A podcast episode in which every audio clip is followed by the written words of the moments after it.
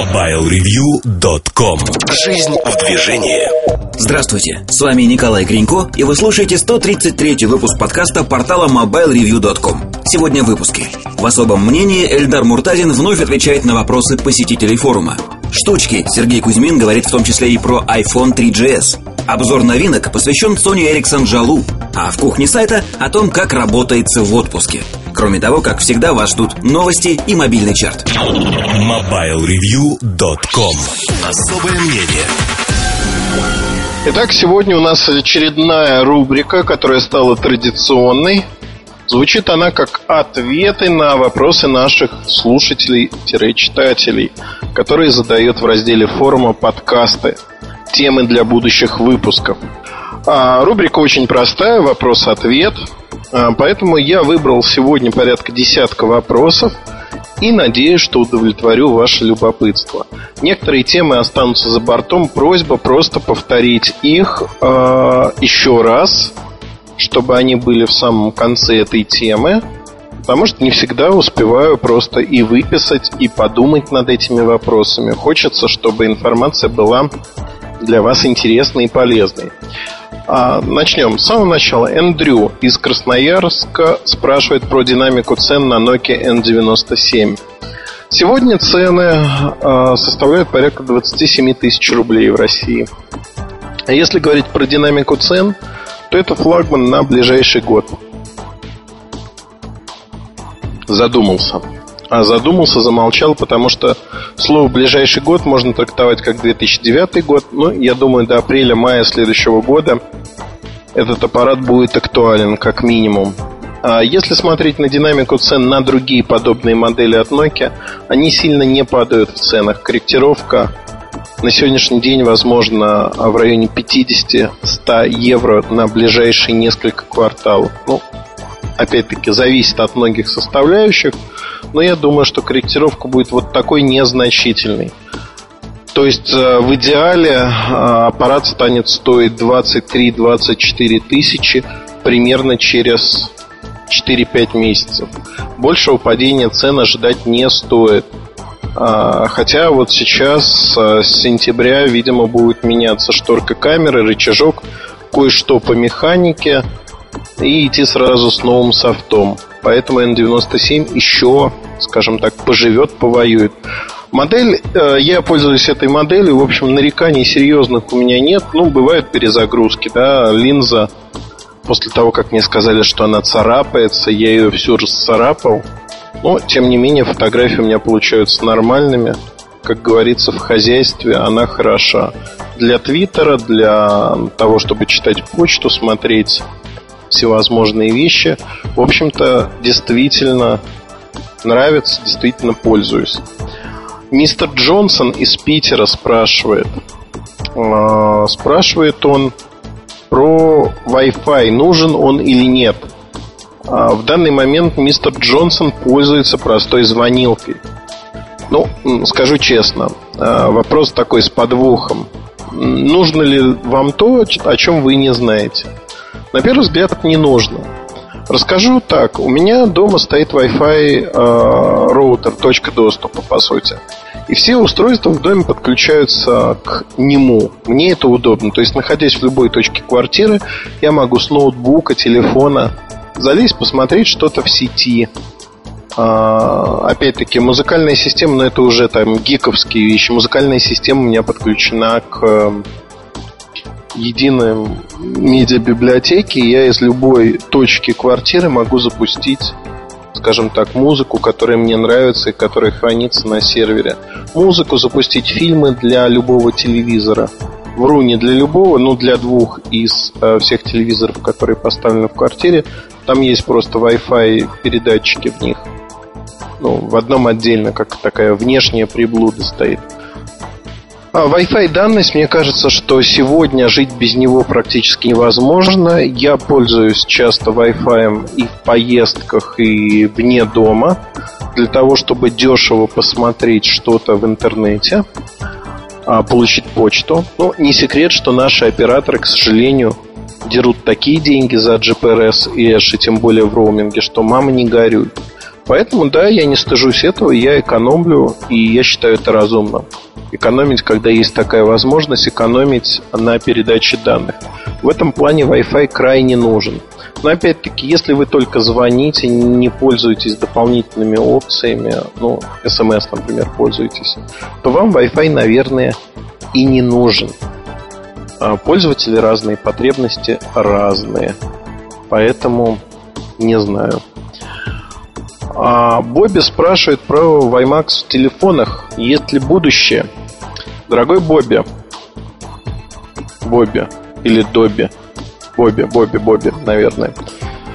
А, дорогой Бобби, а у WiMAX в телефонах будущего как такового пока нету по одной простой причине. Я уже об этом много раз говорил. Повторюсь еще раз. Технология неплоха. Проблема в том, что она создана для ноутбуков. Компания Intel создавала ее для ноутбуков и компьютеров. То есть мобильный WiMAX, он хорош во многом. Но мобильный WiMAX ест батарейку так-так быстро, что ну, вот эти 2-2,5 часа, а, которые работает устройство с а, батарейкой на 1500 мА, они пролетают незаметно. И, в общем-то, это время, ну, скажем так, работы WiMAX мобильного сегодня. Понятно, что мобильный WiMAX как стандарт, он будет максимально приближаться к 3G. 3G и надстройками на 3G по передаче данных. Это понятно. Они так или иначе встретятся. Но вот в сегодняшней реинкарнации мобильный WiMAX шансов для мобильных же устройств, а именно телефонов, которые кладут в карман, не имеет. В ноутбуках ситуация другая. В ноутбуках он прочно воцарится и будет царствовать долгое время. Он приходит на смену обычному Wi-Fi в какой-то мере. Вопрос того, нужны ли такие скорости, остается открытым, но а, скорости мало не бывает никогда. Я только за. А, Xsphinx, один из наших постоянных читателей и а, очень активный участник наших форумов, спасибо ему за это, спрашивает о плюсах индуктивной зарядки. Будут ли другие производители помимо Palma переходить на такой тип зарядки? Вопрос классный, вопрос правильный, и я скажу так. А, тут есть несколько ограничений. Первое ограничение. В Китае есть достаточно большое компа- а, количество компаний, а, ну, ладно, давайте скажу правильно. Не компании, а ловчонок дядюшки Ляо, который уже производит индуктивные зарядки. Что такое индуктивная зарядка? Вы берете телефон, кладете его на зарядку, не подключая никакие провода. Дальше он заряжается за счет индукции – при этом маленькое но, да, у телефона должен быть а, металлический корпус. То есть задняя крышка телефона, либо весь корпус должны быть из металла. В Palm Pre это реализуется дополнительной крышкой специальной. А дядюшки Ляо делают примерно то же самое. Они делают свою зарядку и создают крышку, заднюю крышку для серийных телефонов. Первая основная проблема. Такая зарядка в Китае стоит порядка 40 долларов, что считается для них это очень дорого. А для нас, наверное, это недорого, но себестоимость там порядка 10 долларов от силы. Это от силы, даже и того меньше.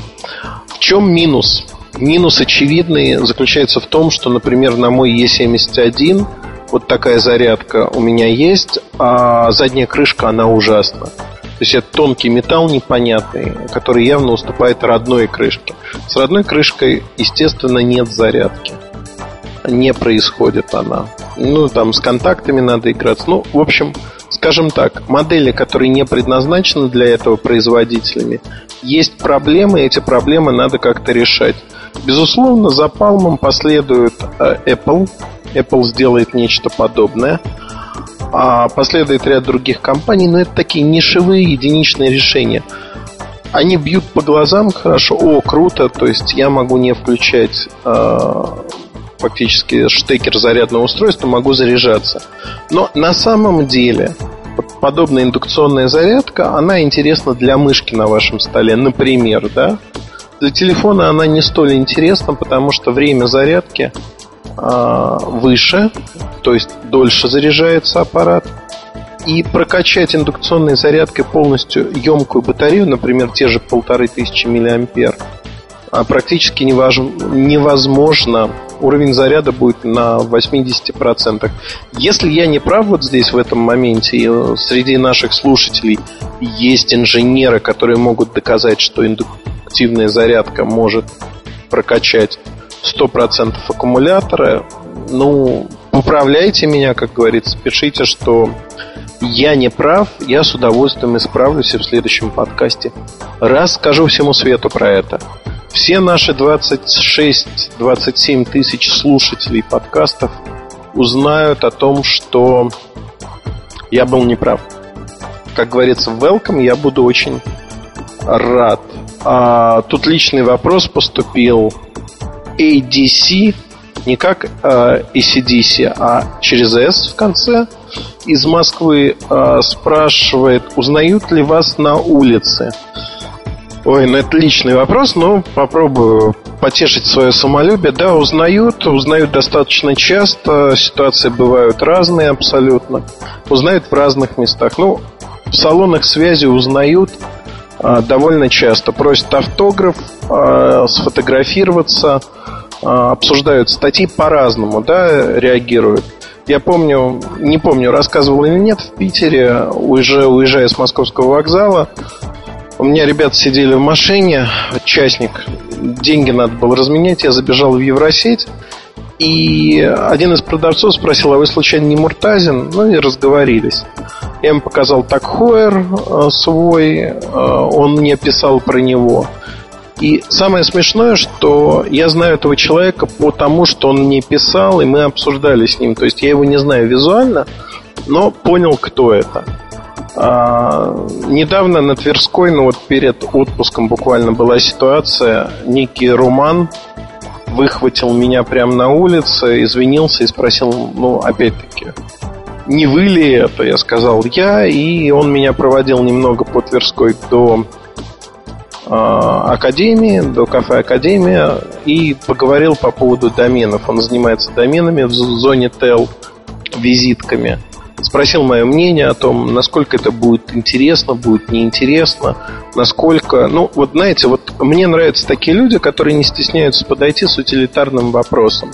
Я стараюсь им не отказывать, но это не значит, что я там начинаю какие-то секреты и прочее выдавать. То есть вот утилитарные вопросы, да, мне...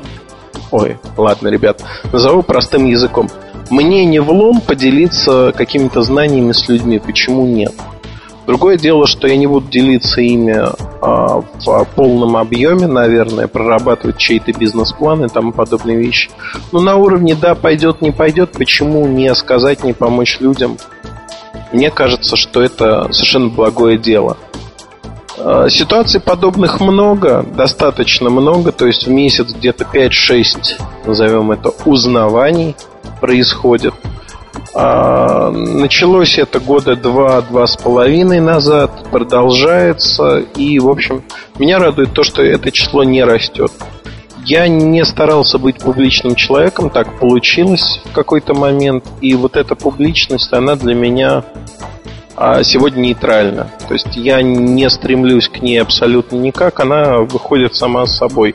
Вообще, а, моя мысль и мое кредо по жизни, знаете, когда вам чего-то хочется очень сильно, часто это не получается. К вам приходит а, то, чего вам не нужно. И правило, вот сейчас запутанно говорю, но люди со стажем, с опытом поймут, наверное когда очень чего-то хочется, что-то срывается. А вот когда надо уметь хотеть, но при этом не желать этого. Вот запутано, но надеюсь, поймете мысль. Сложно ее выразить как-то иначе. Но от себя любимого давайте перейдем. О, у нас есть вопрос от тоже не менее постоянного нашего слушателя и читателя. А, Сигал спрашивает, а кто такой Турубар? Вот кто такой Коля Турубар? Ну, Колю я знаю очень давно.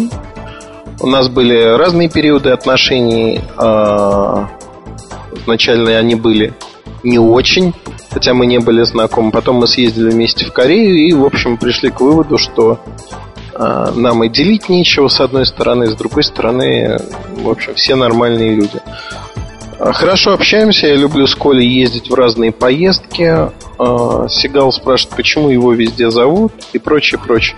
Зовут, потому что журналист. На рынке телекома и вообще IT-журналистов не очень много людей. Ну, так сложилось. Нет, скажу по-другому. Людей много, тех, кто заметен, крайне мало. Коля заметен. Заметен тем, что у него неуемная энергия, он генерит постоянные идеи. Не всегда их воплощает до конца, но тем не менее знает а, кучу народа, а, общается с кучей народа. И вот своей энергией а, толкает свои проекты. No Mobile – это его проект в семи днях издательстве. До этого он работал в различных глянцевых изданиях. Став, Т3, по-моему, не работал. Но неважно. И э, вот э, эту глянцевость он пытается в No Mobile принести привнести в сеть. Мне кажется, ему удается в том плане, что проект вылизанный, а, симпатичный, тексты симпатичные, с юмором написаны. То есть в этом плане No Mobile а, заслуживает четкой оценки 5 с плюсом. Навигация отсутствует как класс на сайте. Возможно, это пережитки глянца. А, Коля... Я не знаю, что про Колю сказать. Тем более, что Коля слушает наши подкаста, как и другие ребята. Ну, Коль, я тебя люблю, честно. А, несмотря на все наши терки различные там, и тому подобные вещи, мне кажется, что ты один из немногих людей, которые разнообразит нашу жизнь в телекоме. Реально разнообразит. Ну и, безусловно, куча историй, которые я не буду рассказывать про поездки, потому что а, что со мной, что с Колей весело ездить. У нас все время какие-то приключения. Поэтому, исходя из общения, все и складывается. Колю в компаниях знаю. Едем дальше. А, Леди Киллер. Ну, такой ник забавный. А, я даже не знаю, то ли леди убийца, то ли кто-то девушек не любит. Но, скорее всего, леди убийца. Спрашивает, почему Nokia, Sony Ericsson и другие компании – не делают двухсимочных аппаратов, то есть что-то из разряда DOS. Отвечаем. Вы нам писали, мы вам отвечаем. Причина очень простая. Представьте себе, что и Nokia, и Sony Ericsson и ряд других компаний, они завязаны на контракты с операторами в Европе, в Штатах. А операторам такие продукты это смерти подобно. Ну вот представьте, будете вы продавать продукт, который сможет работать как с вашими услугами, так и услугами вашего самого заклятого конкурента. Явно не будете. Так вот и операторам нет смысла продавать такие продукты. Другое дело Samsung. Вообще корейские компании это вещь в себе. Они позволяют себе разные эксперименты, и DUS создавался как тенденция, как тренд для российского рынка. Потом уже, а, когда первый ДУС, я буквально через 3 или 4 недели обнаружил его в небольшом городке в Канаде. Он появился в Штатах по каким-то запредельным ценам, в Дубаях. То есть а, первая модель, вот 30 тысяч аппаратов на первый месяц, по-моему, такой объем, разлетелась просто так по всему миру. По всему миру ДУС можно было найти. И спрос на него есть. Понятно, что это небольшая ниша. И совсем недавно, в этом году, Samsung начал продавать а, последнюю модель DUS по всему миру. Но ни один из операторов не купил ее. Ни один из операторов не проявил заинтересованность. То есть это самостоятельный проект Samsung. Для Nokia выпускать а, модель не миллионным тиражом проблематично, это невыгодно. Поэтому они и не выпускают модели таким образом. А если они выпустят двухсимочный аппарат, да, он будет пользоваться определенным спросом за счет имени Nokia, но операторы будут против. И как подгадить Nokia или Sony Ericsson, у операторов есть очень много возможностей. Если с Nokia еще все неоднозначно, то Sony Ericsson однозначно да. Поэтому такие аппараты и не появляются. Поэтому их нет на рынке. Едем дальше. У нас есть много вопросов. Смарт Нико спрашивает о том, как э, стать внештатным автором, что надо сделать для этого, как у нас организована на сайте работа. с нештатными авторами. Я честно признаюсь, э, тут, в общем, все достаточно просто. Надо иметь желание писать для нас, придумать для себя темы. Нам не нужны обзоры устройств, как правило, ну, если мы говорим про телефоны и аксессуары. Нам скорее ну, нужны э, статьи, описывающие ту или иную проблематику.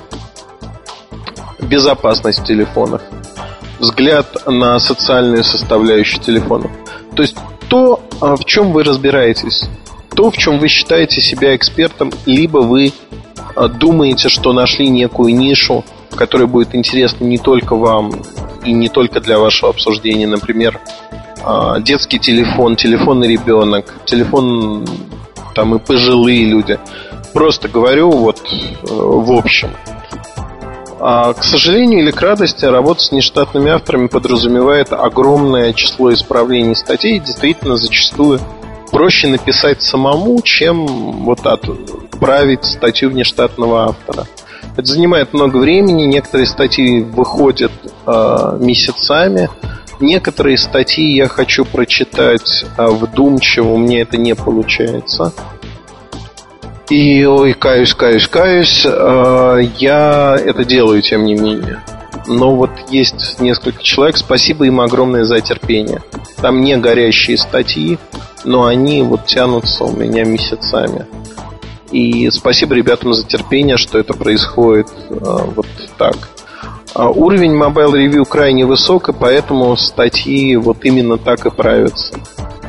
Правятся мы не публикуем вот лишь бы опубликовать некий материал, лишь бы забить место на сайте. Такой потребности просто не существует. Наверное, э, добавлю такую вещь, пользуюсь этим вопросом, рекрутирую. Все, кто имеет в себе силы, желание попробовать себя, милости просим, пишите мне, пишите Сереже Кузьмину, пишите на форуме, предлагайте темы, и мы будем обсуждать это и э, выпускать такие статьи вместе, работать над ними, если это вам будет интересно. А, наверное, вопросы, которые я хотел обсудить вот по заявкам телезрителей, наших слушателей, они закончились. Я повторю простую мысль, что свои вопросы вы можете задавать в любой момент в нашем а, форуме раздел подкасты. И ну, там достаточно живое общение, скажем так. Несколько э, вопросов от меня. Я не знаю, как их назвать. Кто-то может сказать тихо, сам с собою он беседу вел. Вот тихо, сам с собой я буду вести беседу на те вопросы, которые мне показались интересными. А, во-первых, а, спортивные приложения. Спортивные приложения, которые есть в телефонах. Выяснилось, вот для меня после статьи Nokia Sports а, Tracker открылась бездна звезд полна. Звездам этим нет числа неправильно процитировал. Я думаю, что меня исправят те, кто любит это стихотворение. Так вот, э, огромное число наших читателей использует различные программы и приспособления, которые подключаются к телефонам для занятий спортом. Это и Nokia 79 Sport Edition, это э, Sports Tracker, который мы описали. И я думаю, что мы эту тему будем неоднократно поднимать, рассказывать про вело-программы, про беговые программы. В общем-то, очень интересно. И действительно, я думаю, что тематика крайне богатая. Это как бы алаверды, э, даже не вопрос, а такое некое предложение на будущее – того, что мы будем делать. А, тематика оказалась интересной, востребованной. Я не ожидал такого количества откликов, честно скажу. Следующий вопрос, на который, э, ну, точнее, не вопрос, запутал сам себя. И вас, я думаю, тем более запутал. Мне все чаще задают вопрос, а чем вы это фотографировали? Это телефон или не телефон? Расскажу такую историю. Я смотрел э, фотографии с э, шоу «Аэрография 2009» э, в Journal, в дневничке какого-то человека, который мне не знаком. И дочитав до конца, я увидел маленькое примещение. Все фотографии сделаны Nokia N97. Я написал у себя в журнале тогда то, что впервые, пожалуй, я до конца, пока мне не сказали, чем сделаны эти фотографии, воспринимал их как некую ну, цифровую мыльницу, да, не зеркалку, некую цифровую мыльницу обычную. И в какой-то момент понял, что у меня взгляд замылился, я уже не отличаю мыльницу от обычного телефона. Сегодня мне все чаще и чаще в Твиттере задают этот вопрос, а чем вы фотографировали? Потому что э, фотографии, которые публикуются в Твиттере, они уменьшаются. Уменьшаются, но качество остается ну, заметно хорошим, скажем так, для телефонов. Много фотографий с N97 у меня опубликовано. И тут действительно, в общем-то, все на них видно, все хорошо видно – неплохие фотографии. Это ни в коем случае не реклама N97, потому что и другие модели позволяют получать хорошие снимки сегодня. Мне просто в Твиттер удобнее с 97 публиковать свои фотографии, заметки, мысли, если хотите. И, ну, произошло, да, вот констатирую факт, произошло то, что телефоны стали а, сравнимыми с цифровыми мыльницами по качеству. Среднестатистический пользователь не видит уже между ними разницы. Войла э, поправляли, что я неправильно говорю, пишу точнее это слово. Мне кажется, что его уместно применять так же, как и сказать, например, вуаля. А, так вот, а сегодня это уже состоялось. На этот путь понадобилось около пяти лет – за пять лет телефоны стали уметь фотографировать приемлемо, так что люди уже путают их с цифровыми мыльницами. Ну и цифровые мыльницы, в общем-то, прошли большой путь по огрублению качества картинки тому подобным вещам. Все, я не хочу вылезать за 30-минутный рубеж, а, поэтому я с вами прощаюсь. Оставляйте свои вопросы, как обычно, на нашем форуме. Удачи, хорошего настроения и будьте активными в жизни. Пусть вас интересуют разные-разные вещи. Это самое главное. Удачи вам. Хорошего настроения. MobileReview.com Новости. Компания Sony анонсировала необычный аксессуар для цифровых камер под названием Party Shot. Это штатив для фотокамер Sony CyberShot, причем после установки камера будет автоматически производить съемку.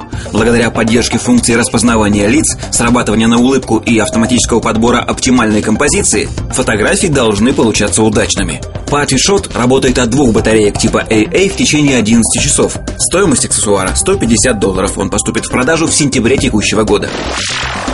Североамериканский оператор мобильной связи Sprint официально анонсировал новую модель мобильного телефона Samsung Reclaim, который с его слов является самым функциональным зеленым телефоном при стоимости менее чем в 50 долларов. Данная модель на 80% состоит из полностью перерабатываемых материалов, среди которых биопластик, изготавливаемый из обычной кукурузы, вторсырье, а также красящие материалы, изготовленные на основе сои. Samsung Reclaim – это слайдер с выдвижной QWERTY-клавиатурой, встроенной поддержкой GPS-навигации и 2-мегапиксельной камерой. MobileReview.com Жизнь в движении.